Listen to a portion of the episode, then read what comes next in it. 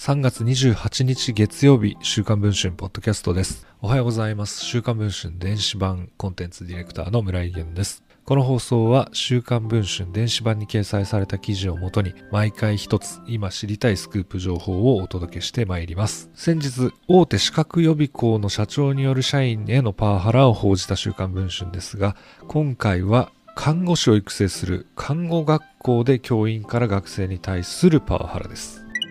教員によるパワハラで1年生の4割が中退されたと報道された千葉県木更津市の木更津看護学院。当初学校側は県にパワハラの事実はないと説明をしていましたが、今回週刊文春は教員のパワハラ音声を入手しました。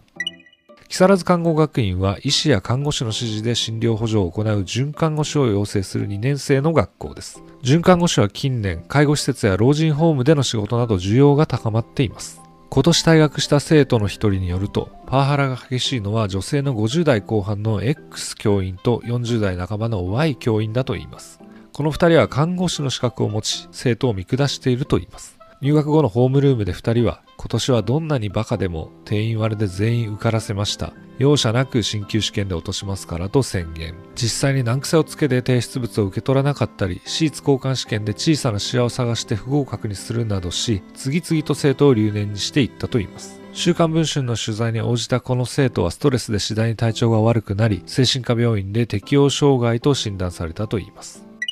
また別の元生徒によると、Y 先生の口癖はバーカ。X 先生には、あなたみたいにボケーっとした人に看護されたら患者が死ぬ。資格もないくせに、などと言われたと言います。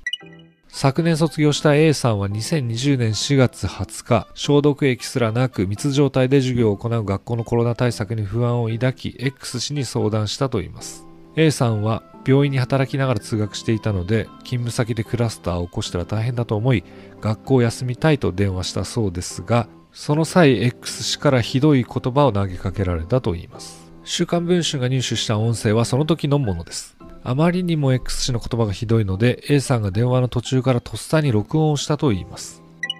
X 氏に患者と学校どっちが大事かと問われ A さんが患者さんと答えると X 氏は次のように激高したと言います。患者さんにとって必要なのは資格があるナースだよ。そしてイライラするからといって電話を切ろうとする X 氏。A さんは話をしようと食い下がるが X 氏は次のように言ったと言います。綺麗事ばかり言ってっからだよ。ヤクザになっちゃうよ。これ以上言ったら。電話の向こうでは Y 氏の笑う声も聞こえたと言います。そして X 氏ははいじゃあねと言い電話を切ったと言います。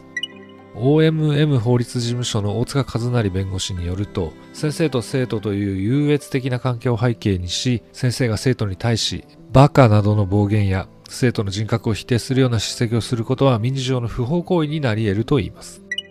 パワハラ発言の事実を確かめるべく X 氏を電話で直撃しましたが、何もお話しできることがないの一点張りでした。木更津看護学院にパワハラの事実などを問い合わせると、第三者調査委員会の中で対応させていただく所存ですと回答を寄せました。しかし、この学校のパワハラが問題となったのは今回が初めてではありませんでした。現在配信中の週刊文春の電子版では、X 氏が生徒に吐き捨てたさらなる暴言、そして学校がパワハラを把握していた証拠文書、学校長が生徒にしていた口止め音声などを詳しく報じています。音声も聞くことができますので、電子版の記事をぜひチェックをしていただければと思います。以上、本日の週刊文春ポッドキャストでした。また明日の放送をお聞きいただければと思います。お聞きいただいた皆さん、どうもありがとうございました。